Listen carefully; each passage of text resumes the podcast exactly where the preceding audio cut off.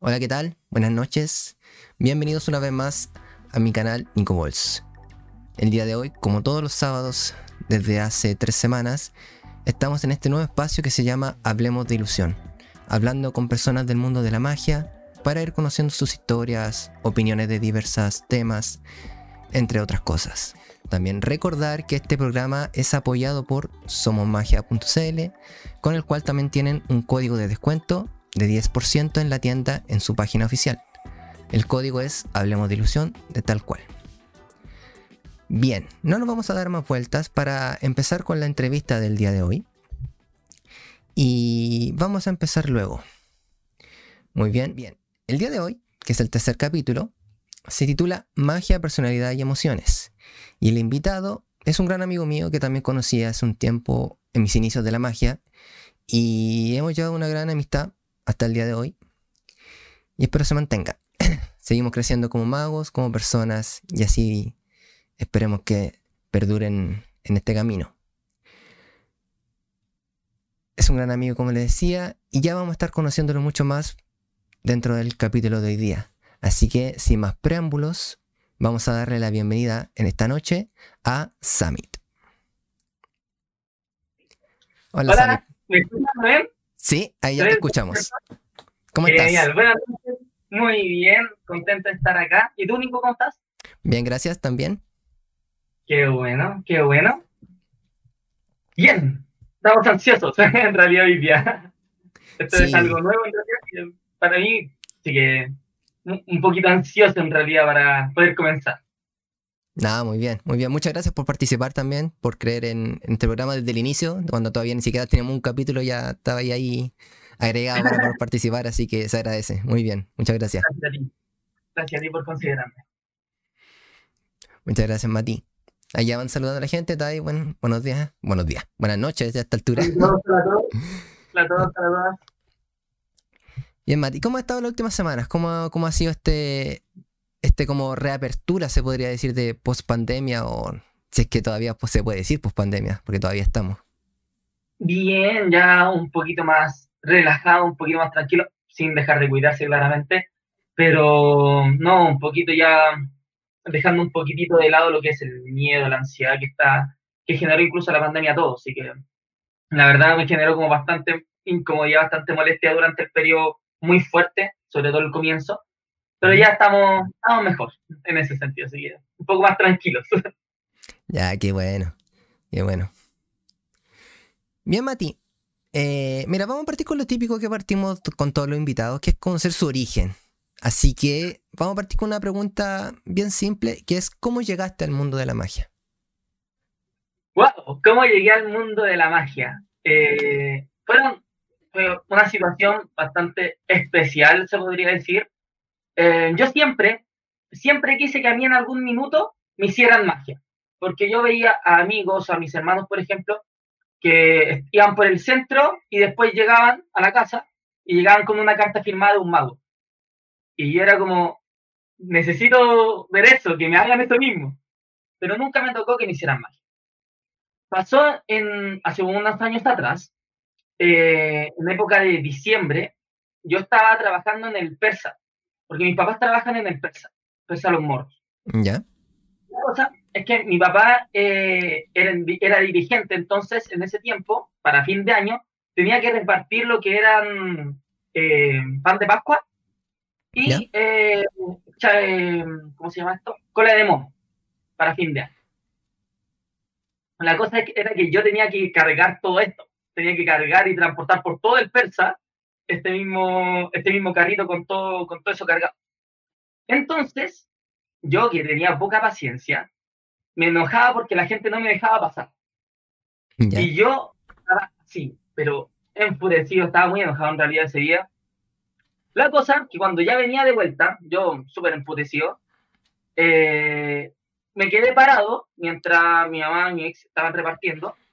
Eh, eh, me quedé parado al frente de un puesto de magia así. Y me invitaron a participar, me dijeron, oye, ¿quieres ver un poco de magia? Vete frente. Y yo miré las cosas, porque tenía que cuidarlas. Y dije, ¡ya, pues! y igual estaba molesto en ese momento, pero ya, pues, démosle. ¿Qué, qué, va, ¿Qué va a pasar? La cosa es que ahí el tipo me hizo un juego, un efecto. y, y, yo quedé para cagar, quedé para adentro. Entonces fue como, mm, ¿cómo, ¿cómo hiciste esto? De verdad, o sea, y era un juego súper simple, una carta flash en realidad que se movía de un lado para otro, con chasquidos de un lado para otro, me tenía así. ¿Y qué pasó? Mi enojo eh, que tenía en ese momento, que era harto, que de verdad estaba muy molesto con las personas, cambió. Y de estar enojado por toda esta acumulación que tenía, me cambió y empecé a estar feliz, por decirlo de cierta manera. Pues, no, me alegré completamente. Y después terminé de repartir todo sin, ningún problema, estaba súper feliz. Entonces, eh, ese cambio de emoción que yo viví fue lo que me hizo decir, necesito hacer esto, necesito generarle esto también a las personas, generarle un cambio. Y ahí fue, pues, ahí fue. Este tipo obviamente era un puesto, entonces vendía lo que eran los efectos, eh, vendía barajas, todo. Y yo le compré el efecto. Me lo enseñó, y yo fascinado, después lo hacía a cada rato, en realidad. Em, pero quedé fascinado con eso. Y hasta ahí quedé con eso. Y me empecé a meter como en el mundo de la magia sin saber nada más allá. O sea, como ver videos de ese tipo. Y fue en un minuto donde la pareja que tenía en ese entonces, eh, pasamos a una tienda de magia por el centro. Me llevó a la tienda de magia. Fue como, oye, pasemos. Y pasamos, entramos. Y ahí me hicieron otro efecto, otro efecto de, la baraja invisible, que ahí algunos colegas lo deben conocer claramente. Y yo con ese efecto quedé para adentro, de nuevo. Y fue como, que, que me voló la cabeza. Entonces, ahí eh, la pareja que tenía en ese momento, como digo, me regaló mi primera baraja. Mi primera baraja. La tengo guardadita incluso, mi primera baraja ahí. Y ahí comencé. La baraja está negrísima. No, no, no la tengo acá, pero está negrísima. Y ahí comencé. Empecé desde, desde ese, de esa manera, me, me uní a lo que era la magia, a empezar a conocer un poquito más. Fue bastante especial. Sí, buena, buena historia. Ahí bueno, te hicieron un truco en, un puesto de magia, que te encantado, y ese cambio de emoción, como tú dices, que uno experimenta, eh, te hizo tratar de, ¿cómo se puede decir? También transmitirlo tú. Exacto.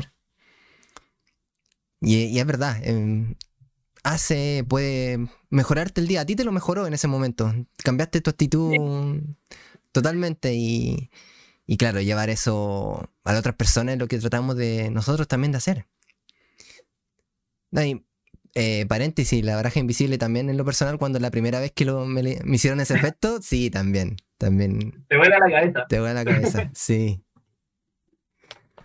Eh, fue, fue eso, bueno. Ella, desde ahí que yo después empecé a, a, buscar generar la misma reacción. Ya. Entonces, bastante bonito en realidad. creo que partí con algo bonito. Muy bien. ¿Y eso fue hace cuánto? ¿Cuánto tiempo ya llevas? Uy, eso fue. en consideración. Eso fue del 2017. Fines del 2017, si no me equivoco. Ya. Sí. Fines del 2017, 18, 19. Sí, fines del 2017. Si mal no recuerdo. No sé si es fines del 2017 o fines del 2016. Una de esas dos fechas. Creo que fue el 2017, sí. Ya, ya hace como. a ver, cuatro años. Cuatro años ya. Sí, Igual es su, su buen tiempo como para poder... Ya claramente estáis aquí, no es como que tomaste la magia así como algo pasajero, estáis estudiando, la estáis practicando, aprendiendo. Claro. Han habido momentos en donde he tenido uno stand-by eh, por distintos otros motivos, en realidad, pero siempre termino volviendo. siempre me termino reencariñando con la magia. ya, qué bueno. Sí, hay que, hay que mantenerse, o sea, te entiendo, yo también he tenido esos momentos así, pero uno siempre vuelve, o sea, si por algo nos gusta y por algo lo, hacemos también. Exacto. Sí, no, es bonito, es bonita la magia, en realidad.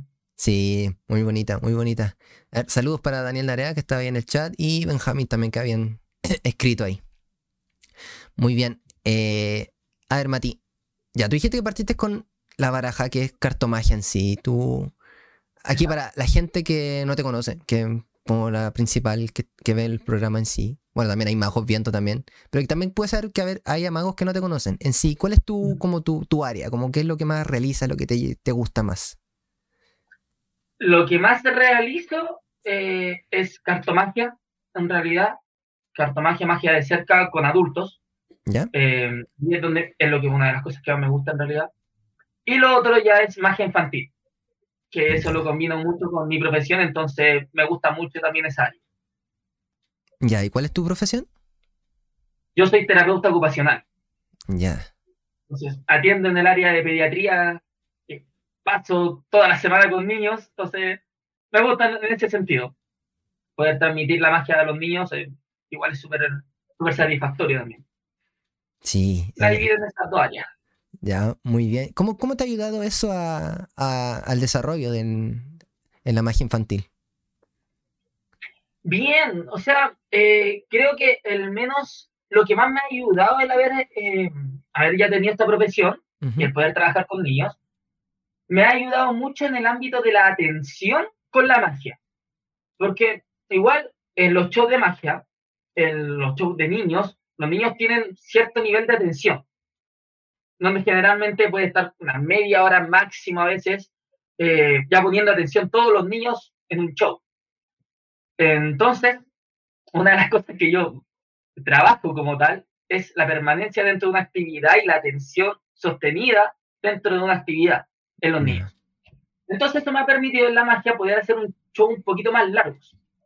40, 45 minutos. Hubo una vez que pasó volando y hice efecto y terminé una hora después, un show de una hora, y era porque yo estaba muy feliz haciendo magia porque tenía repertorio y, y los niños también estaban pasando re bien. Entonces fue un show de una hora. Y eso me, me ayudó mucho, lo fui complementando. Ya, que bueno. Esa, esa tensión de los niños es lo que, lo que cuesta un poco, se podría decir. O sea, por ejemplo, el caso de, también decía, por ejemplo, de Hernaldo que estuvo en el primer capítulo y también hace más que infantito, como ese percance que le pasó con el, en, el Sename que contó esa vez. Cuesta un poquito, pero claro, tu profesión te ha ayudado un poquito a, en ese ámbito, sí. Sí, no, totalmente. lo agradezco a la terapia como tal, porque eso me ayudó mucho a poder conectar con los niños en los shows y poder mantener su atención sin ningún problema un periodo de tiempo un poquito más largo. Eso me, ayudó bastante, sobre todo al comienzo, cuando, bueno, yo tenía lo que era solo la terapia, la magia no la tenía incorporada, cuando comencé a hacer show fue como, ¿qué hago? Entonces, un poco la estrategia de, de mi profesión, fue como, ya, de aquí absorbo. y resultó. Bien. Hablando justo, justo de eso, ¿cómo, ¿cómo fue esa primera experiencia haciendo como ya como un, show ya como establecido, así como con gente, ya con harta gente? Un show con gente. Mi primer show fue, fue de niños, partiendo en ese sentido, fue un cumpleaños. Em, estaba nervioso, estaba súper ansioso. Había ensayado mucho los efectos, eh, tenía harto preparado, harto repertorio, porque dije, ya, si me falla este, puedo mejorarlo con este. Era como tips que de, que de varios magos, o, de incluso de videos que visualizaba, de consejos, eh, me decían siempre tener un plan B. Entonces llevé mucho repertorio. Y era un cumpleaños eh, de familiar en sí, pero eh, nunca me habían visto con, esta, con esa personalidad de mago. Yo era visto como más tranquilo, más, más calmado, casi ni hablaba. Y claro, después me colocaba mi personaje de mago y era totalmente distinto. Entonces igual tenía un poco de nervios eh, y ansiedad en realidad de, oye, partamos, partamos, partamos, partamos. Em, pero fue una bonita experiencia, la verdad, fue entretenida. Fue entretenida porque el público igual no, eh, no generó como este rechazo estaba como súper accesible en ese sentido. Ya. Entonces, me permitió de que yo pudiera irme tranquilizando. El comienzo, los primeros efectos, yo iba así, muy rápido, muy rápido. El tiempo se me pasó volando, pero porque de verdad era poco tiempo. Pero después, ya después del segundo efecto, ya bajé la intensidad, bajé las revoluciones y ya lo fui disfrutando. Porque los primeros dos efectos no era como que los disfrutara yo a full. Buscaba que los demás lo disfrutaran. Pero yo estaba muy ansioso. Ya después del tercer efecto, yo ya lo estaba pasando bien, el público lo estaba pasando bien. Fue una buena experiencia, la verdad. Muy, muy buena experiencia. Ya, qué bueno. Y bueno, supiste tratar a los niños, salió todo bien, ¿sí o no? Sí, hubo eh, un pequeño efecto. ¿Ya? Eh, o más que pequeño efecto, no, efecto, por suerte, y bueno, como digo, lo había practicado harto, pudieron salir bien en este show. Pero sí, habían unos niños, eh, los típicos niños que quieren hacer una broma o algo, eh, entre medio. Pero fue súper controlado en ese sentido. También utilicé estrategias de terapia para poder bajar al niño en ese sentido. Y funcionó, por suerte. Pero ahí también eso me generó un poquito de, uy, ¿qué hago? ¿Qué hago? Porque tampoco quiero ser pesado, eh, pero tampoco quiero que me pasen a llevar. Porque los niños a veces tienden a ser así por, eh, sin alguna razón aparente o sin alguna intención, tienden a ser así algunos. Entonces, tampoco yo quería ser pesado, pero tampoco quería dejar que me pasaran a llevar y que me estropearan el show. Claro. Entonces, eh, ahí tuve que controlarlo un poquitito, pero se pudo. Por suerte se pudo. Ya, qué bueno. Ya que estábamos tocando justo ese tema, eh, no sé si habrás tenido algún percance así, ya sea con niños con, o con adultos, donde o algún percance que se pueda contar claramente, dentro de alguna rutina que hayas hecho. Sí, me pasó una vez, em, dos veces, dos veces, pero con adultos. Ya. Con adultos. Los niños eh, me han intentado como boicotear, pero han salido como tranquilados. tranquilados. Em, pero con adultos me ha pasado dos veces. Una que era una predicción y que, bueno, ahí entre los colegas se puede ir entendiendo. Se hizo algo que no correspondía y no, no apareció. No era lo que eh, la persona había visualizado. Pero eh, después lo que hice fue como cambiar el efecto. Fue como, uy, bueno, fallé, pero quizás no fallé. Quizás este era el comienzo para este efecto. Porque ahora ustedes me consideran como una persona normal, no que magia, magia fantástica. Entonces me la saqué con el diálogo. Ya. Con un chamullo, con un chamullo, amigo. Ah, tengo, eh, he intentado aumentar mi chamullo, mi bla bla. Entonces, pues, en ese sentido me lo saqué de esa manera. Y hubo otro efecto, eso fue una vez, eh, y hubo otro efecto en donde yo tenía básicamente una billetera eh, y habían también dos cartas y pasaba algo en la mano del espectador. No voy a comentar mucho en realidad sobre eso, eh, porque no sé todo lo, que están viendo en realidad, entonces para mantener un poco el misterio. Eh, y la persona me adelantó lo que iba a pasar. O sea, yo les dije, ¿están, seguros que está tal carta acá? Y la persona me dijo, pasa esto. Y yo lo quedé mirando y fue como, fue como, me cagó internamente. Y dije, mira, yo creo que puede ser un muy buen mago, porque con lo que acabas de decir, acaba de pasar, y pasó. Y así me la salgo, así me la tapé. Puro chamullo, puro blana. Fue la única manera que me, la pude zafar, o para que se viera un poco menos eh, caótico, en realidad. Porque ambas veces había, había, fallado, había fallado yo, en el diálogo que yo había dicho y en una, en una predicción como tal, había fallado yo. Entonces, eh, tuve que sacarla de otra manera, para que se apaciguara un poquito y que también los otros, los otros espectadores también disfrutaran. Claro. Pero esto pasó. Bueno, Sí, bueno, que eso es lo importante también. O sea, tener el, una buena narración que, como tú mismo viste acá, te puede ayudar de repente en el momento incómodo en que puede llegar a pasar algo que uno no se espera. Ya, ya sea porque se te adelantan o, o uno falla, que también puede pasar. Pues. Siempre está esa mínima, mínima probabilidad aunque uno domine algo. Pero es parte de crecer y es parte de aprender y uno va aprendiendo las experiencias también. Si el que no falla no, no llega a ser nada. Totalmente, totalmente. O sea, eh, a mí esos fallos me sirvieron, una, para cambiar el diálogo, cambiar el método, me sirvió mucho. Y claro, la zafé, pero la idea es no tener que zafarla de nuevo, sino que resulta al 100 como un Entonces, me ayudó también para corregir ciertos, eh, ciertos métodos y para que también pudiera corregir, poder corregir otros, otros efectos incluso. Les puse mucho más atención al efecto en ese sentido. Muy bien. Sí, eso es lo importante, ir aprendiendo de los errores para poder no volver a cometerlos después y, y claro, también puede servir para otros efectos como tú dices y así ya se va evitando ese, ese error posible a futuro. Eh, mira, Pablo saludo, saludo en el chat, saludos para él. Saludos a Pablito. Saludos a Pablito. eh, Summit. Dime. Ya, hablando de efectos, más allá de, de todos los que ha hecho, ya sea cartomagia, ya sea magia infantil, de cerca, etcétera, ¿cuál es el efecto que más te gusta a ti hacer? El que más me gusta a mí hacer.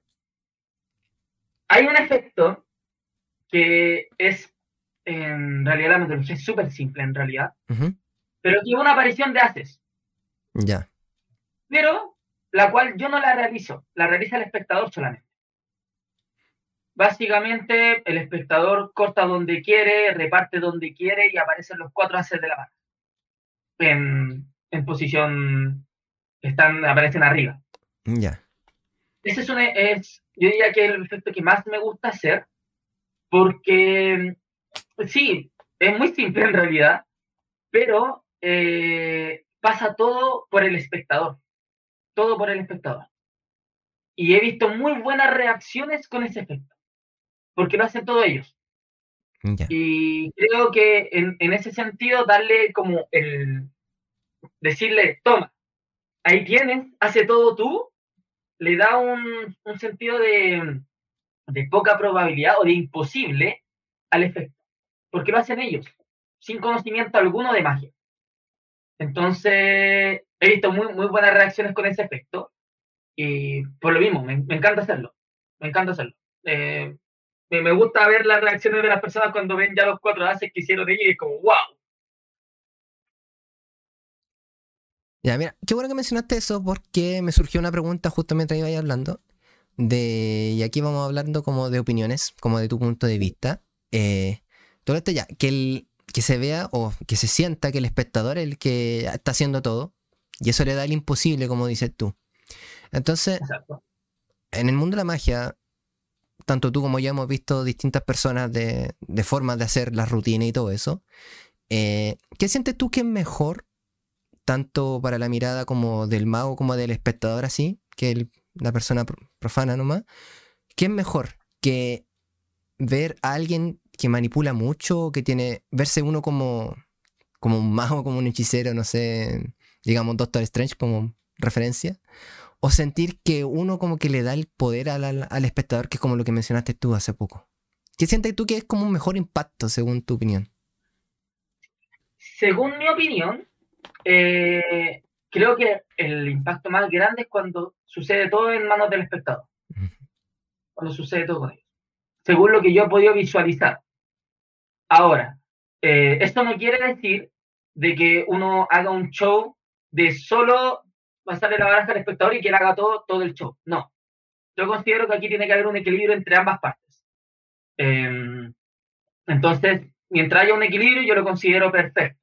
Pero, personalmente, en base a tu pregunta, em, personalmente me gusta cuando sucede gran parte de los efectos en manos del espectador. Creo que eso le genera un imposible tan grande porque eso sería distinto, por ejemplo, si le haces un efecto ya a un mago o le haces un, un efecto a una persona que no conoce de magia. Si no conoce nada de magia, va a quedar como, ¿cómo lo hice? Y si es mago, mago ya se, va a manejar en ese lado. Entonces, a un mago le gustaría como más ver a uno realizándolo. Eh, pero si un espectador, como tú, mencionaste, un profano en ese sentido, alguien que no conozca de magia, yo creo que algo que sucede en sus manos es algo muy impactante, muy imposible para ellos. Ya, muy bien. Muy bien, concuerdo. concuerdo. También siento que eso es lo que genera como el, mayor impacto. O sea, no voy a negar que hay grandes magos que, principalmente manipulación, por ejemplo, los que hacen de escenario, mm. que básicamente ellos son los que hacen todo, pero también se ve bien. Pero igual, mm, yo me siento también por lo menos más lleno, haciendo un efecto también que tenga un impacto donde, no sé, pues que el público quede más asombrado y sienta que él lo hizo. Pero también está esa parte que tú también dices que no puede ser todo eso. Ningún extremo es como lo bueno. Ningún extremo positivo. Exacto. Tiene que haber un equilibrio ahí principal. Bien, Mati. Em, llevamos 25, 26 minutos, nos vamos acercando a la media hora. Eh, vamos a hablar, por ejemplo, de las bases. Según tú, ¿qué para una persona, por ejemplo, que está partiendo en la magia, que ya, se, tal vez como una persona como tú al inicio, que llegó, se impresionó por algo y se compró una baraja. ¿Cómo es, según la opinión, la mejor forma de ir partiendo dentro de este mundo, ir aprendiendo y, no sé, si tienes alguna referencia también de, alguien, no sé. Wow, según eh, yo creo que lo mejor es partir como yo no lo hice. ¿Ya? Eh, sería conocer a más magos y encontrar literatura, libros. Sería ideal. ¿Por qué digo? Porque como yo no lo hice. Porque yo, como muchas personas, partí con lo más fácil que se veía, que era YouTube. Así fácil. Eh, y eh, claro, uno en YouTube igual puede encontrar canales que te enseñan o que básicamente igual tienen una teoría igual buena, hay que analizarlos igual, pero hay otros que no, que nada. Y que muchas veces te enseñan técnicas o métodos que te la enseñan mal. Y, y ahí es donde después, si tú lo aprendes así, después corregirlo cuesta mucho más. A mí pasó. Yo aprendí los efectos a través de YouTube, eh, aprendí técnicas a través de YouTube, y hubo una técnica que aprendí, y te juro, la hice, y yo no encontraba que se veía bonita, pero la veía igual al video. Yo la veía igual, decía, loco, la hago igual. Pero yo personalmente sentía que era, no, no me gustaba. Más adelante, cuando me entré ya a los libros, ya conociendo también otros colegas, eh, me fueron enseñando la técnica, me la enseñaron. Y me costó mucho, mucho hacerla. Hasta que me saliera como correspondía. Fue, fueron semanas de práctica. Eso que es una, es un, es un paso que igual está dentro de las bases de, de los efectos que realizamos. Eh, y me costó mucho hacerla. Entonces, eh, por suerte ya después de harta práctica pude cambiar esta, eh, lo puede cambiar, lo puede mejorar hasta que me sale bien ahora, por suerte. Em, pero no, entonces en ese sentido, consideración eso, yo creo que si alguien quiere ser mago, puede ver, eh, intentar buscar dentro de sus círculos eh, o dentro de redes sociales, ver si hay clubes de magia o personas que hagan magia, hacerles consulta, eh, ir preguntando, oye, no sé, mira, vi que, así magia por, internet, por poner un ejemplo. Oye, vi que haces show de magia. ¿De dónde aprendiste? ¿Me recomiendas un libro? Estoy partiendo. Yo creo que eso sería como lo mejor. Para partir con literatura y envolverse también eh, con otros magos, con otros colegas que pueden tener más conocimiento. Y que eh, espero em, que igual todos están como bien abiertos en ese sentido. Y todos partimos de abajo. Sí. Entonces, eh, una, una mano a alguien que viene partiendo no estaría malo en ese sentido. Si no nos cuesta decir por qué libro partir o dónde no meterse. Entonces, eh, creo que desde ese lado sería lo mejor para las bases. Ya, muy bien. No vamos a decir nombre, pero ya sabemos por dónde no meterse, pero gran parte sabe, cosa que nos preguntan después. No. Públicamente no lo vamos a decir, pero después si nos quieren preguntar, está bien. Vamos a dar buena referencia y alguna no tanto. Pero... Les podemos decir que no, donde no entra. Exacto. Pero es un punto importante que tocaste porque el tema de YouTube, claro, ahí uno tiende a partir. De hecho, se podría decir que la gran mayoría parte de ahí. Después, claramente, si es que se va o encuentra gente que la puede guiar de, forma correcta, el YouTube después pasa a, no sé, décimo plano. Es como, es como nada. O sea, ojalá no estar ahí. Por lo menos hay algunos que salvan, pues te podría decir. Pero gran parte es más fácil encontrar a alguien que no te está explicando algo bien y quedáis con esa mala base. Y como tú dijiste, es muy difícil corregir algo. Después, algo que ya está mal hecho, corregirlo es peor que aprenderlo de cero. Em. Sí, totalmente. Totalmente. Yo lo sentí. Sí. Yo también, en verdad, también me pasó una experiencia con una técnica también que, no, sí, fue horrible haberla aprendido en YouTube y, después corregirla como corresponde, sí, en verdad. Eh. Y son cosas, y es verdad, es partir de los libros es como lo importante en verdad, porque ahí está toda la base, hay, hay grandes libros ahí. Y hablando de eso, ¿qué libro recomendarías tú? ¿Para qué? ¿Para partir o para cuando uno ya lleva un tiempo? Dame dos, dame dos. Uno para partir y uno de una persona que ya está su, su buen momento ya en la magia. Mira, para partir, si no, recomendaría que muchos recomiendan en ese sentido, el cartomagia fundamental de Canuto. Pero también eh, me lanzaría por Roberto Lloy, los libros de Roberto Lloy. Em, creo que ahí también eh, Roberto Lloy tiene una mirada, no sé, increíble de, los efectos de magia. El, el sub, tiene libros como el Super Light, el Light, no, libros muy buenos, en donde en muchos de ellos no se necesita eh, técnica en realidad. Los de Roberto Yoy, algunos efectos. Y creo que eso le permite, al, no tener tanta técnica al comienzo, poder soltarse, soltarse un poquitito. Soltarse en, hacer un poco de magia. Estar un poquitito más seguro para hacer magia. Entonces, creo que complementaría estos, estos dos libros de Canuto porque igual hay hay muchos métodos que se, se, tienen que ir aprendiendo, eh, muchas, muchos pasos. No, lo recomendaría por ese lado, eh, pero recomendaría lo de Roberto, Roberto Yogi por, porque los efectos que hay son básicamente más para presentación. Es solo presentación, no requiere mucho, mucha complejidad. Entonces, eso también le va a dar más seguridad a la persona para poder empezar a comenzar a hacer efectos a otras personas la idea es irte a la segura al comienzo. Después, cuando ya te vas a la segura, ya le soltáis un poquitito más y así, todas las técnicas que queráis. Eso es para partir.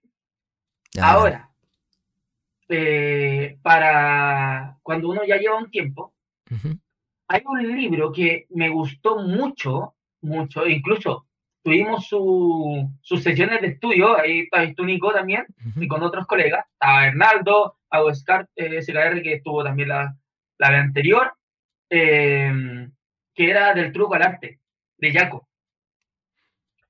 Me fascinó ese libro. Creo que es un muy buen libro que recomendaría para todos eh, los que ya llevan un tiempo en la magia. Creo que es un, un libro donde te complementa mucho, donde te habla sobre la puesta en escena, sobre el realizar los efectos, el qué crear dentro de estos efectos, no, tiene una base tremenda. Incluso, gracias a ese, a ese libro, yo aprendí a hacer efectos que hago hoy en día incluso, y que les di mi propia versión y me encantan. Porque básicamente te hace ponerte metas ese libro. Tienes que ponerte metas dentro de los efectos. Cosas que tú no crees probables, los tienes que hacer probables. Y eso me gusta. Así que recomendadísimo al, al 100 Perfecto. Sí, muy buenas recomendaciones. Sí, me acuerdo cuando estábamos estudiando ese libro y, y sí, totalmente. Totalmente recomendado ahí para la, gente que nos está viendo. Y los primeros también, el de Canuto, el eje fundamental, y los de Roberto Yogi también. Muy buenos para, para partir dentro de este mundo. Buenas recomendaciones te sacaste, muy bien. Bien.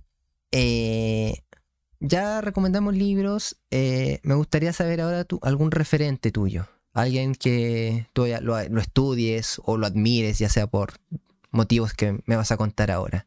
¿Algún referente que tengas? Dentro de la magia. Exacto. Wow, wow. El referente por, he pasado por varios, varios, pero hay mm, uno que me ha marcado mucho, que quizás sea el referente de mucho en realidad, que es Juan Tamariz. El, lo tengo acá, un 10, al, menos eh, en ese sentido para mí. Eh, ¿Qué otro referente tengo? Uy, dentro de varios. Wow. Hay uno que es chileno, en realidad, eh, que básicamente diría que es mi referente por el lado de comedia y por el lado de magia. Eh, básicamente por donde se fueron sacando un poco de personalidad, pero modificando, obviamente. Que me gusta mucho lo que hace Edo Caroe. En ese sentido. Lo, encuentro como un referente como artista. En ese sentido. Como, como un buen artista. Em, y eh, dentro también del extranjero, eh, veamos. Uy, que hay, hay varios que yo encuentro y me gustan mucho. Em, yo diría también por, el, por la interacción que se tiene en público, Dani Ortiz. Me gusta mucho. Tengo dos referentes chilenos, eh, igual, que aprendí mucho de ellos y los considero excelentes. Pero esto, esto sería como el top 3, al menos, desde mi perspectiva. Ya, muy bien, muy bien. Dani de Ortiz es de la misma línea, se podría decir, de, de Tamarí. Pues. Es como. Sí. Sigue su, su enseñanza y tiene su, sus pintas. A mí también, a mí Tamariz también es uno, es uno de los grandes referentes de, dentro de la cartomagia en sí, tanto de la forma de, de lo que hace, como hace la rutina, que concuerda ahí contigo de lo que nos gusta, y las técnicas también, como ese señor, no sé, tiene una, uno ve los shows que están de repente ahí en, en YouTube, ya sea, y es como, Juan, como una, una habilidad tremenda y una narración también como para... Increíble, así que... Eso, o sea, Mira, yo, me acuerdo del capítulo anterior donde conversáis con, con Diego, eh, que, claro, lo veían como un viejo loco, por decirlo de una manera. Pero no, o sea, sí, un viejo loco, pero tiene un conocimiento tremendo. Eh, todo lo que hace en el escenario lo hace por algo. Todo tiene un porqué. No es eh, todo al azar o todo así, al despelote, como se podría pensar. No todo, tiene su porqué con él. Increíble. Sí, no. Es una. Es un grande. Hay que. Hay que disfrutarlo. Hay que disfrutarlo, ir aprendiendo todo su conocimiento. Y tiene una cantidad de material para poder aprender de libros, videos también para la gente que le gusta ver ah, cosas de video y cosas así. Y, ver su show, de repente, quizás alguien que no lo conozca aquí. Yo creo que sí, porque Ah, vino una vez en su tiempo, también estuvo en Canal 3 en, un programa, así que más de alguien que de nuestra edad un poco mayor seguramente lo conoce, por lo menos ha visto su, las rutinas que hace, así que es un grande. Saludos para él si es que en algún momento ve esta cosa, no sé, pero por si acaso lo queremos. Saludos, Saludos para Javier ahí que mandó también en el chat. Saludos para ambos, nos dice. Gracias. Gente, si la gente que está viendo, si es que alguien deja una pregunta también, la puede ir dejando en el chat y ahí la respondemos después en algún momento. Así que cero drama en eso. Bien, Mati. Em, cuéntame. Más allá de la magia, así como, ¿qué otras cosas, hobbies tienes que realizas en tu día a día? Hobbies, otro aparte de la magia. Eh, la música. soy músico también en ese sentido, entonces es algo que me ha otorgado. Siempre está como muy ligado a lo que es el arte. Me encanta. Em, y bueno, me, van a tildar de otaku, pero me gustan los idiomas, Japón. Eh, y en ese sentido, es como dentro, la cultura asiática me gusta mucho. Me van a tildar de otaku, estoy seguro. Aquí van a, hacer un, a poner una imagen, otaku, a decir. Samit Kuntan a decir después.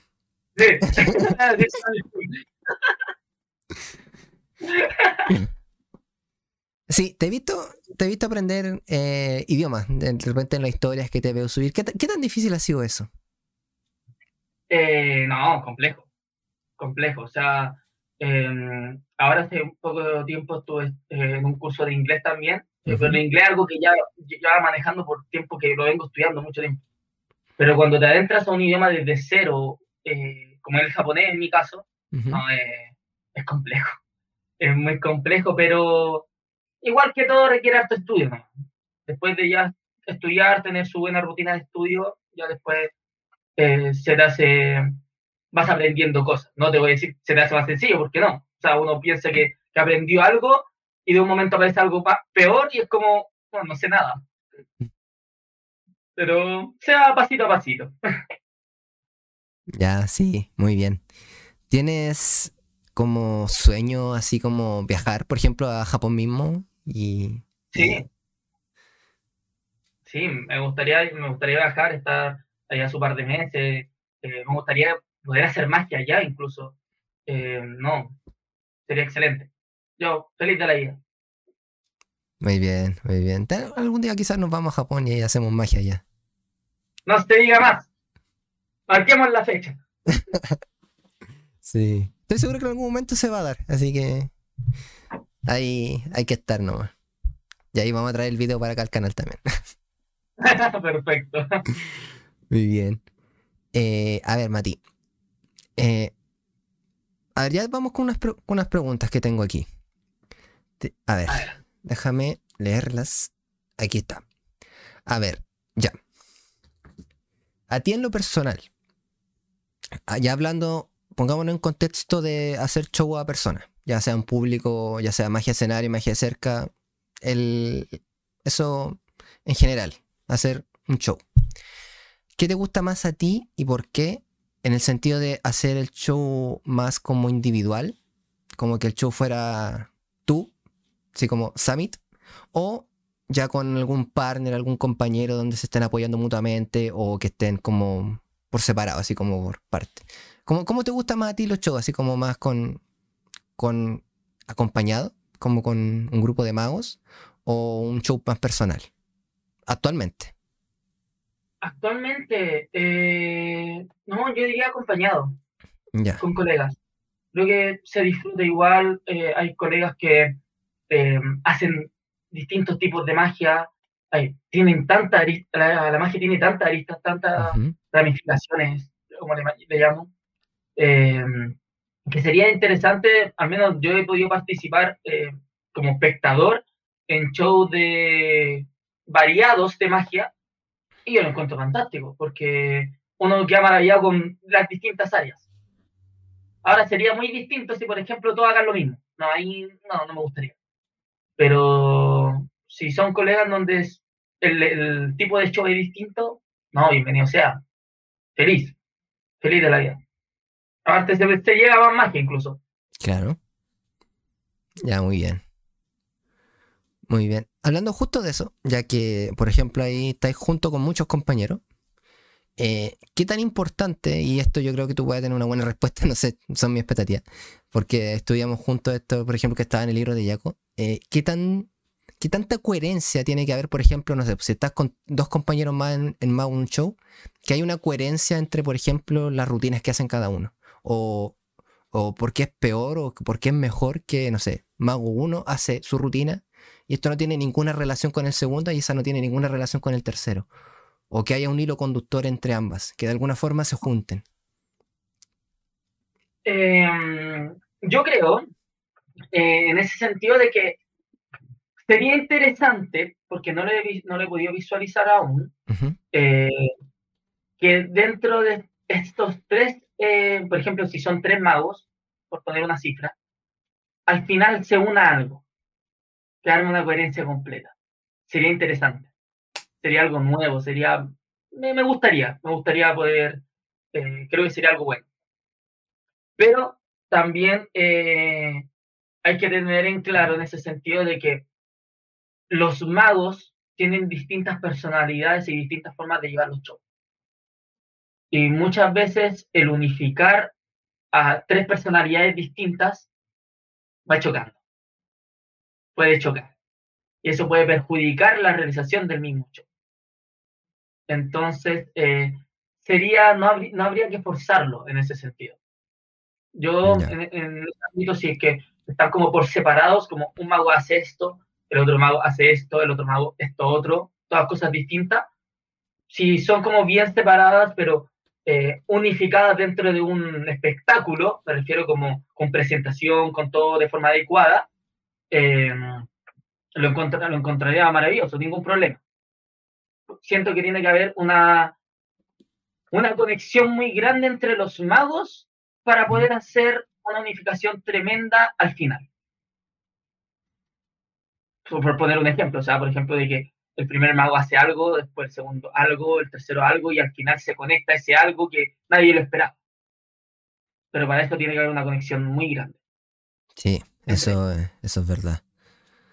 es, es, interesante, sí. De hecho, por lo menos a mí me gustaría ver algo así, como que, wow, es como todo se conecta y tú te vas después al final finalizar la función con esa sensación de que, de que no, estos buenos la cagaron. Es como, no sé, como eso. Que, que los tres, que, que claro, está como, todos estos me explotaron la cabeza. En vez de decir, oye, este me explotó la cabeza, este, mm, no, no. Que todo sea un conjunto. Claro, justo eso último me pasó una vez. En, eh, en el justo en este festival de magia que hizo Edo Caroe antes de la pandemia, que dentro de lo, que era show, que hubo dos, creo si no me equivoco, hubo dos noches distintas. Y, y claro, uno, yo salí con una imagen y fue esa vez fui con un compañero también que estaba, estaba aprendiendo en ese entonces.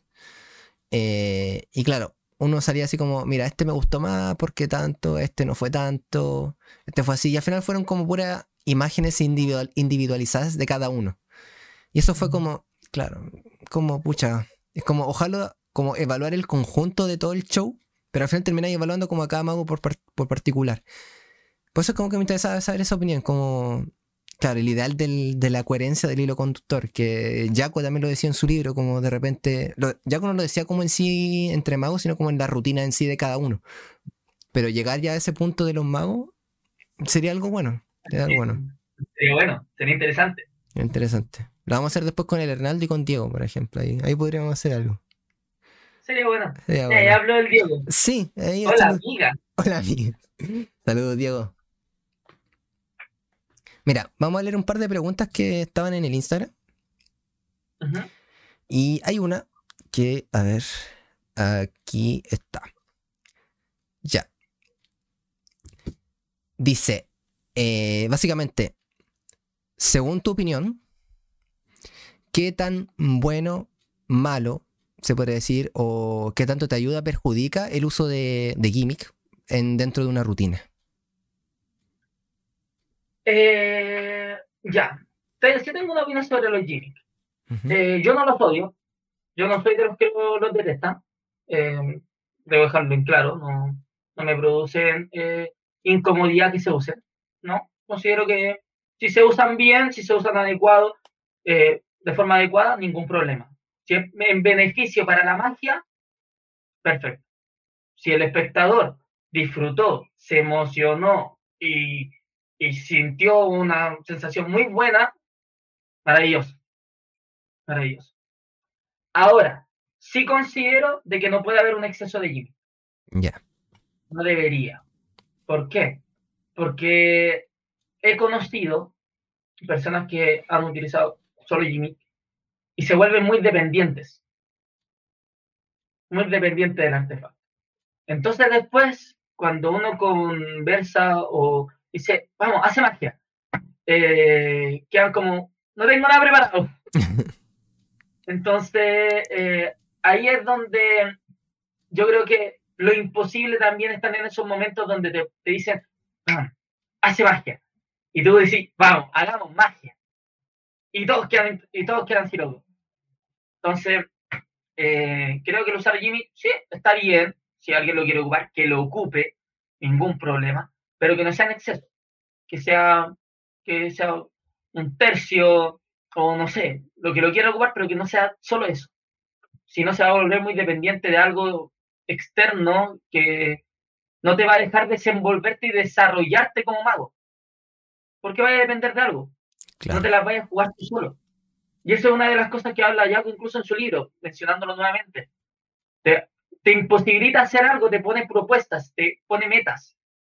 Es como, por ejemplo, una, no recuerdo el, del mago que lo escuché, em, creo que era de un mago venezolano, casi seguro, no, estoy, no, no recuerdo muy bien eh, quién era, pero él dijo, yo me él ocupa Jimmy, pero no lo ocupa siempre, lo ocupa momento. Y él, también en su misma conferencia dijo, yo, para poder eh, seguir avanzando en la magia, dije, voy a hacer eh, una pseudo, un pseudo honor a René Lavar. Y empezó a hacer magia solo con una mano. Y esa fue una propuesta que él se hizo. Sí, básicamente se, eh, se dejaba de utilizar una mano para poder comenzar con, con otra, hacer efectos con solo una. Entonces, si tuviera Jimmy, te vuelves dependiente de eso y no te, no te tienes una mirada de crecimiento. Creo yo, personalmente. Creo que eso te imposibilita crecer. Ya, muy buena opinión. Concuerdo en ese sentido. No está mal usarlo. O sea, hay algunos que son buenos, otros medio malitos, unos que son asquerosos, para no decir nada malo. Pero la dependencia es lo malo. La dependencia es lo malo y, puede pasar eso que tú dices, que te dicen hace algo y justo no andáis con el gimme y, y jodiste. Es como no voy hacer nada y y más allá de que ya no hiciste la rutina que esperaban que hicierais, queda, queda tu mala imagen, o sea, como ya se quedaron con esa impresión. Y, hay que evitar eso y lo otro también que dijiste, eso del crecimiento. Uno va generando esa dependencia y al final se queda estancado. Exacto. Hay que hacer que vivan las, las emociones en todo momento. Que se viva la magia. Sí, eso es lo, eso es lo importante. Disfrutemos la magia nosotros haciéndola y la gente también viendo. Ojo, eh, ahí igual quería tocar un tema, en realidad, con lo que acabáis de mencionar. ¿Se puede? Sí, dale nomás. Perfecto, que es eh, sobre la, la sorpresa que pierden los magos con el tiempo. Creo que eh, lo he conversado también con otros colegas, que los magos muchas veces pierden este poder de reacción frente a un efecto de cuando un mago va a ver a un mago, básicamente está pendiente de lo que hace, de cómo lo hace. Y se deja de sorprender, porque no vive el efecto real. Creo que eso es, eso es algo que hay que, hay que tocar en ese sentido, de que em, dejar un poco de lado, cuando uno va a ver magia, dejar un poco de lado tu, bueno, tu camisa, tu, tu chaqueta de mago Listo, quedó en la casa, anda a disfrutar, anda a ver magia, disfruta. Sé un espectador. ¿Por qué?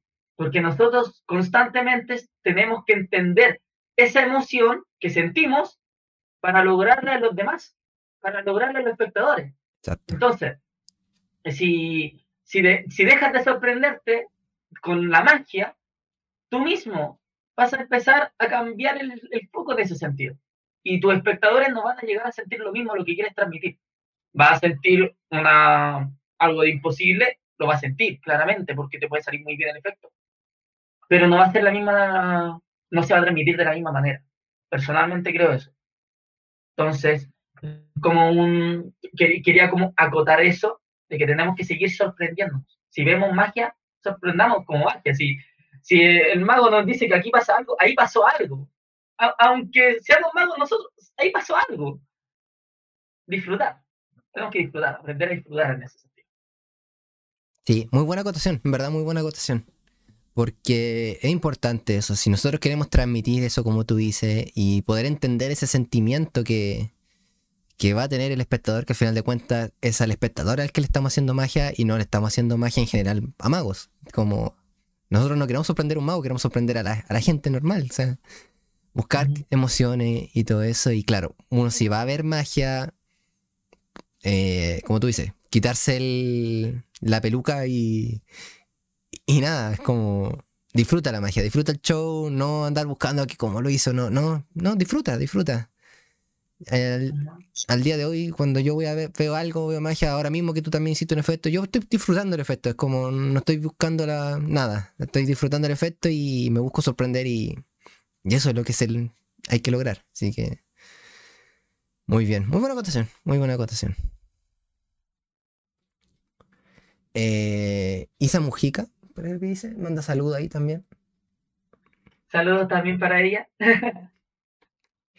había otra pregunta que me parecía, me pareció muy, o sea, no chistosa, es igual. Ya, eh, ¿cuántas barajas tienes? ¡Wow! Uy, mira, sabía esta pregunta lo hubiera contado. eh,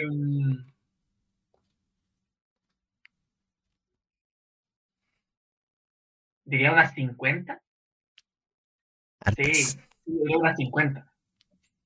Sí. Más, o menos, una prox. Una prox yo diría unas 50.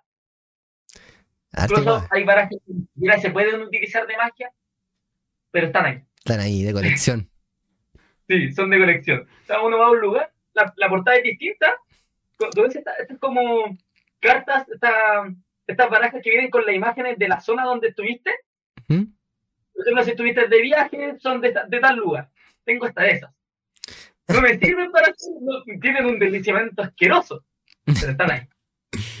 Bueno. Bueno, yo agrego a esa misma pregunta, eh, ¿las tienes todas abiertas o mantienes un stock de barajas cerradas, selladas así? Todas abiertas. Ya. La ansiedad me come. no puedo. Baraja nueva, damos su tiempo, se abre la baraja al tiro. No pasa ni un día. Ya, muy bien. Mira, aprovechando que estamos hablando de baraja, ya que salió esa pregunta ahí que, dijeron. Eh, bueno, también se le hizo a Diego la semana pasada. Y es como, y ahora quiero ver tú como tu opinión, así como según tú, ¿qué baraja te acomoda más? ¿Qué, ya que tiene hartas barajas, has tocado varias barajas de distintos tipos y distintas marcas, así que, ¿cuál es la que te acomoda más a ti para hacer magia? Esta. La Hoyle Playing Cards. Esta me gusta. ¿Por qué? Eh, considero que tiene una duración muy buena, muy buena. O sea, yo esta baraja la tengo hace mucho tiempo, hace cuánto, desde el año pasado, diría. Eh, y todavía está en condiciones, el deslizamiento muy bueno, el barniz que tiene excelente. Todavía van saliendo, se pueden ir haciendo faros. No. Al menos esta baraja me la presentó un amigo. Yo ocupaba solo Bicycle jugaba el estándar, o cuando era para los shows las la seconds, las clásicas seconds, eh, jugaba solo eso. Eh, y un amigo me presentó esto, me dijo, oye, mira, tengo esta. Y me la pasó, la utilicé, me dijo, toma, te la regalo. Y ahí fue como, la empecé a ocupar y no, una baraja exquisita, me gusta mucho. La Joy Playing Card es bonita, aparte que los torsos también súper claros, ningún problema, las caras súper claras excelente para hacer magia. al menos estas son las que yo recomiendo. Ya, bacán. Bacán. Buena recomendación. Buena recomendación ahí. Distinta a la de Diego, así que eso es lo bueno, que tenemos diversidad de opiniones ahí para que la gente pueda probar las barajas en sí. Eh, yo la, la, arco que recomendó Diego, yo no he tenido la suerte de probarla, de tenerla en mis manos, entonces no, no la puedo comparar la con la arco en esta ocasión, pero sí con las bicycles que eran las que ocupaba, harto. Ya, es totalmente mejor que una bicycle. Sí, oh, según yo. Ya. Según mi perspectiva. Ya, muy bien. Paréntesis, agrego una pregunta y eh, ya que tocaste el tema de las second, eh, ¿de verdad salen siempre tan mal o, o Pablito tiene mala suerte nomás? No, yo creo que Pablo es eh, muy yeta con las secos. No, no, he conocido una persona que le hayan salido tantas cartas malas, tantas barajas malas como el Pablo. De verdad. Tremendo. No, yo he tenido mucha suerte con las secos. Nada, nunca me han salido fallar ni las caras, ni el dorso. Lo más que me, lo más que me ha salido es que la parte del dorso está más corrida. Ya. Lo único, lo único. Por la parte de la cara, ningún problema cero. Nunca me han salido manchadas, no. Yo creo que el Pablo ahí tiene, no sé, algo tiene. Algo tiene que siempre eres español. Sí. De repente le sale una knock ahí. No sé qué. en vez de, de, secos, vamos, una knock. Sí. Una knock roja.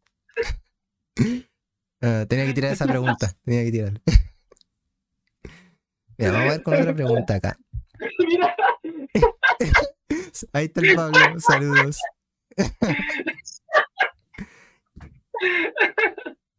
Hablando del rey de Roma. eh, apareció. Hizo magia y apareció ahí. Lo teníamos oculto aquí.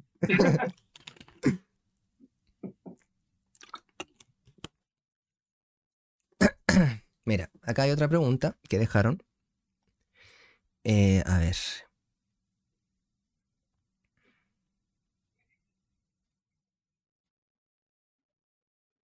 ya. Ya. Que para leer la idea general y hacer la pregunta. Bien. Eh, para ti, la magia en sí, ¿por qué lado lo ves más? ¿Como algo más artístico o algo más, no sé, ¿cómo se podría decir? No sé cómo plantearlo, pero no sé. Por ejemplo, Edo utiliza un poco la comedia con, la magia. Hay otra persona que usa más con el, con el arte, un poco más, no sé, un, toque más artístico a sus rutinas. Eh, no sé, ¿por qué lado lo ves tú? Lo ves tú y lo que te gusta más a ti, claramente. ¿Por qué lado lo veo? Bueno, cada mago tiene su propia personalidad dentro de su personaje como tal. Eh, cada uno puede hacerlo como desee. Hay magos que ni siquiera hablan y son excelentes. Y uno lo encuentra, los ve y es como explotó la cabeza. Eh, personalmente, el tipo de magia que realizo yo eh, cuando es más cerca como tal, me gusta sí realizar bromas, pero generarle poca atención a las personas, a los espectadores.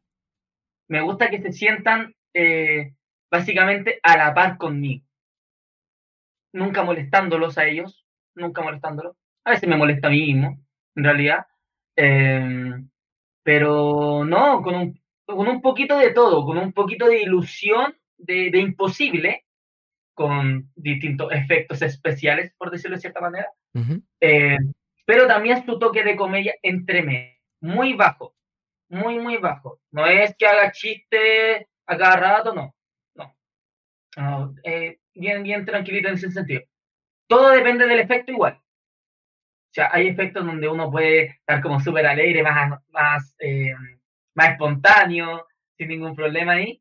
Y hay otros efectos que eh, igual están dentro de lo que yo realizo, que son mucho más tranquilos que casi no hablo.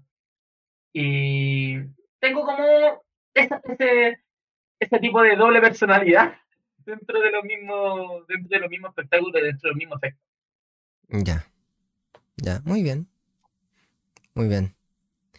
Em, en verdad, concuerdo en ese sentido. Yo también voy por ese lado. Por lo menos yo todavía estoy en la búsqueda de, en sí cómo me voy a, cómo voy a visualizarme dentro de una rutina.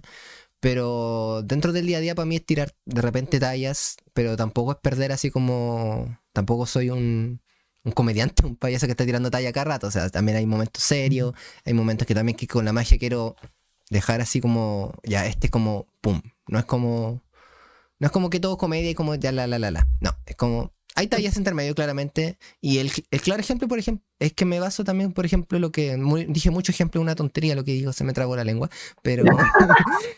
tranquilo, tranquilo. Tranquila. Pero se podría visualizar como el caso, no sé, pues, de Dani de Ortiz o Tamariz, pues que de repente hacen magia así, también de repente tiran su talla entre medio, el, viejito pegando de repente con el sombrero que hace así, no sé. Pero ojo, ojo, o sea, hacen eh, su magia muy cómica igual, como no sé, puede parte de la risa, pero al momento del efecto, al momento de generarle el este, este impacto, ya la comedia se fue. Exacto. Fue hace unos minutos atrás, un segundo atrás, para que no quede la comedia y quede la magia. Que hay que tener un... Eso mismo. Tienen que calzar perfecto, para que no se pierda el foco. Exacto, sí, eso es lo que estoy, estoy como tratando de buscar porque así es como, al menos mi personalidad es un poco así, entonces la idea es que no cambie tanto mi forma, por lo menos, de al hacer magia sentirme yo natural para poder actuar normalmente y después si me piden algo, yo ser yo mismo, como llegar a ese punto.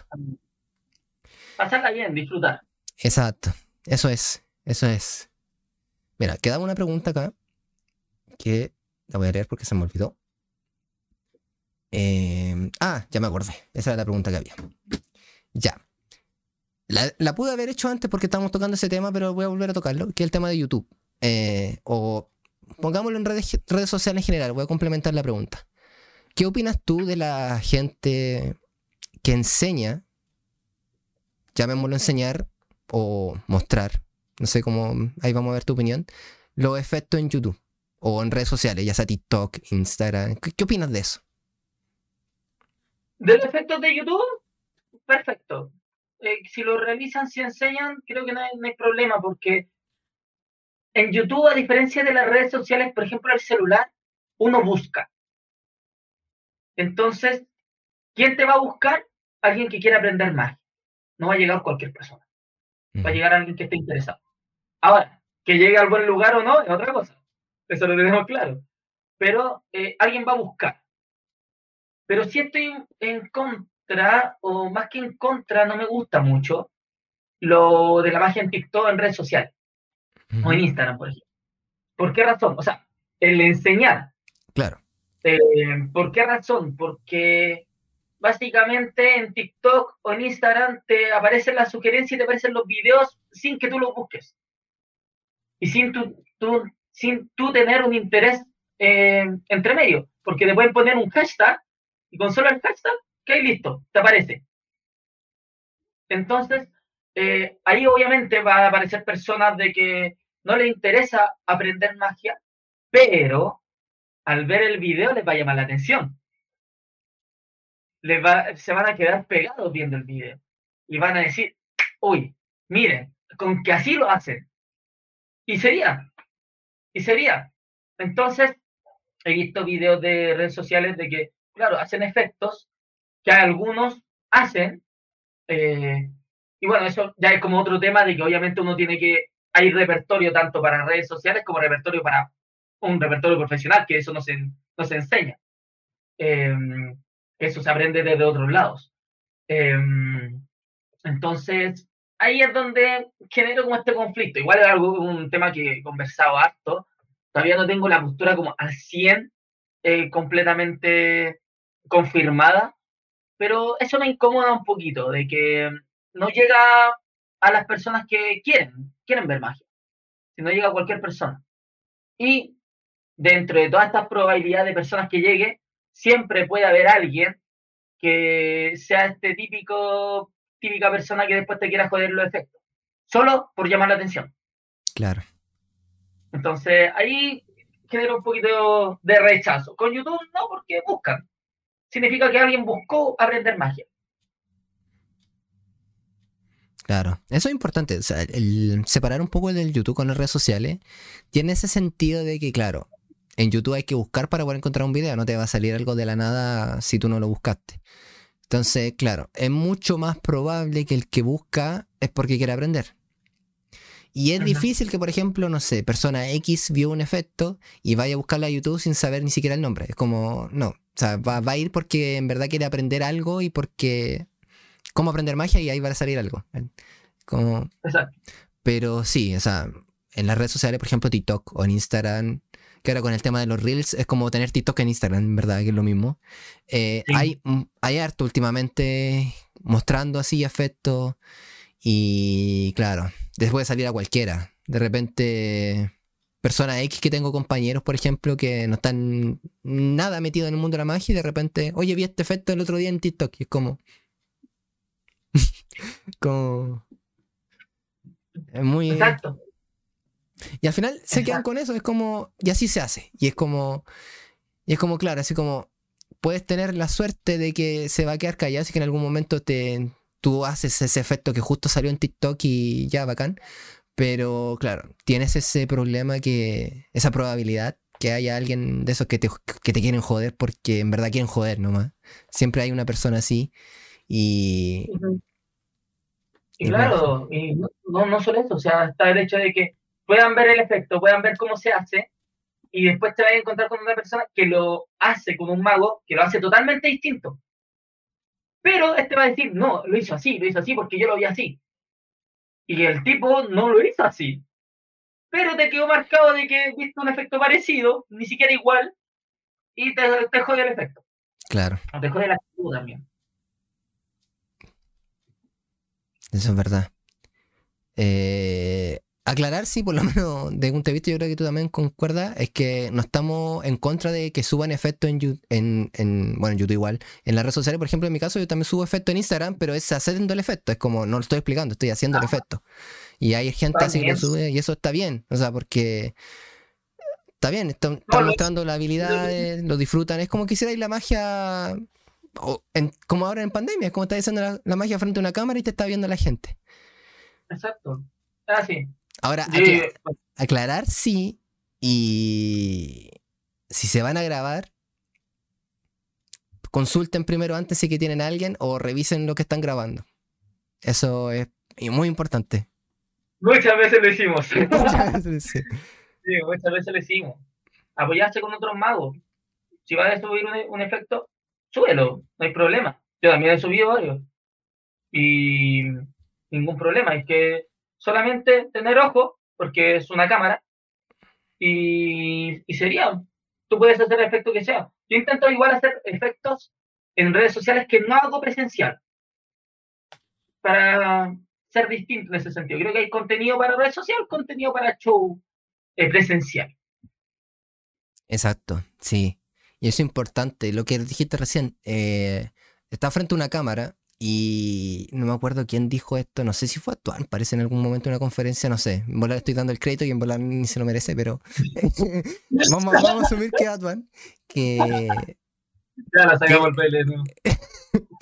que es distinto una cámara a la vista humana en sí. Y básicamente es que la cámara puede grabar de todo en un plano al tiro. Y tú ves todo, todo eso que es distinto a la vista humana que es enfocada hay un concepto ahí que los magos van a entender detrás, pero es distinto. Entonces, claro, hay efectos que se pueden hacer en cámara y otros que se pueden mm, quizás no hacer en, persona y al revés también.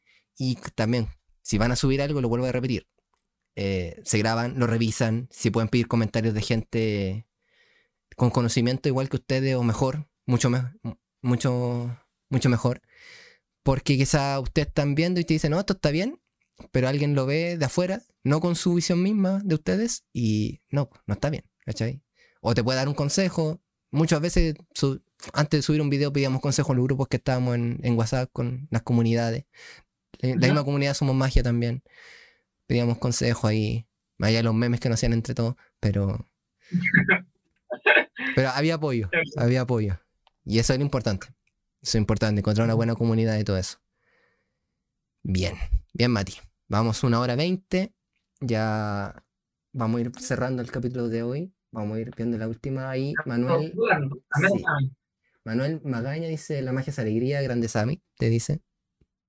Un saludo a Manuel también, para allá. Bien. Bien, Mati, ¿cómo te has sentido? Súper, súper cómodo, tranquilo, muy tranquilo en realidad. Se me ha pasado volando la hora. Muy, muy, muy tranquilo, muy ameno.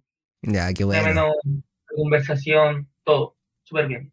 Ya, qué bueno. Esa es la idea. Esa es la idea. Que te sintieras cómodo, poder expresarte así libremente y saber la opinión de diversos temas que, que estuvimos comentando ahí, ahí contigo.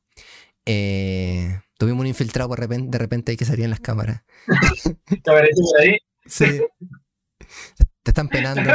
sí. No sé, aquí estoy solo. Bien, Mati, para ir cerrando ya, porque ya llevamos una hora veinte, ya estamos ir cerrando el capítulo. Eh, ¿qué, te depara en el futuro? ¿Qué, ¿En qué estás? ¿Cuál es tu movida? ¿Qué es lo que estás haciendo? ¿A, qué vas en, los próximos, en el próximo tiempo?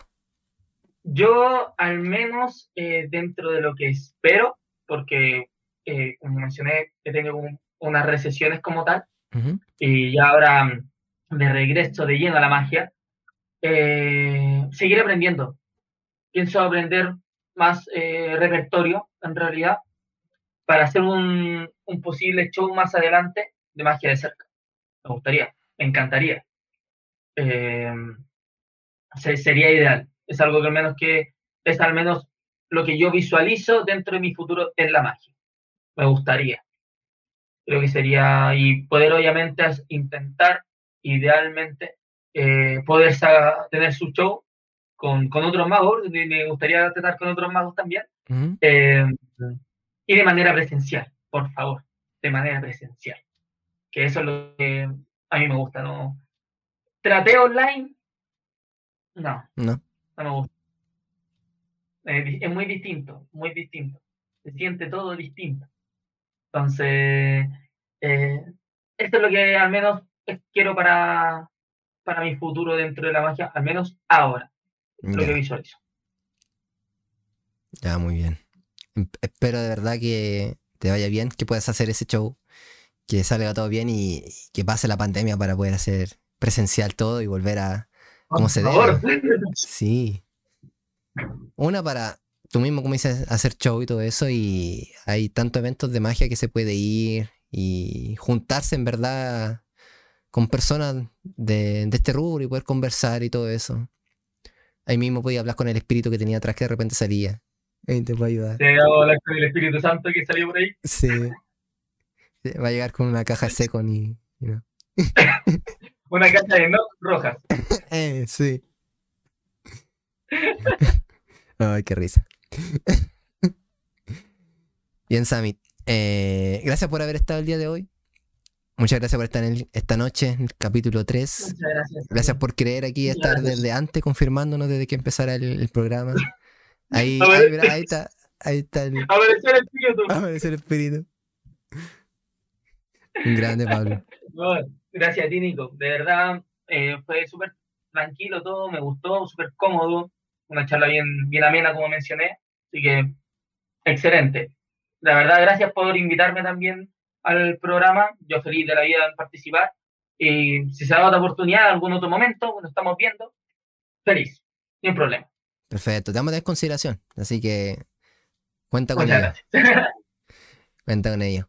Bien, gente, darle las gracias también a las personas que nos acompañaron ahí en la transmisión, que estuvieron viendo esta horita y media ya casi de, de programa de esta noche. Así que ya se está haciendo habitual hacer el programa, así que ya vamos bien encaminados y esperamos seguir haciendo más y ir conociendo a más magos de aquí de su vida, su experiencia y, todo lo relacionado. Y, eso, gente, muchas gracias por habernos acompañado. Muchas gracias, Mati, nuevamente por estar con nosotros el día de hoy.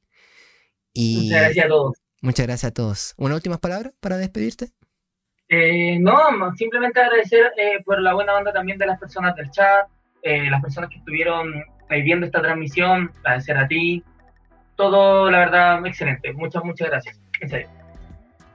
Muchas gracias, Mati. Muchas gracias por tu compañía el día de hoy.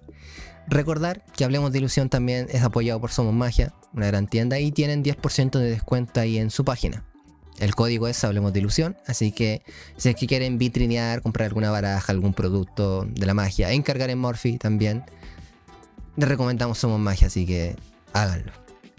Vayan, vayan con el, con el mapache. Así que. Eso, gente. Nos vamos a estar viendo en un próximo capítulo. En la próxima semana ya tenemos el invitado. Así que lo voy a estar publicando en, mis redes sociales, principalmente Instagram, que es la red que más uso para poder comunicar las cosas que hago. Así que eso. Nos vamos a estar viendo en un próximo capítulo. Así que hasta luego. Muchas gracias y nos vemos. Hasta luego.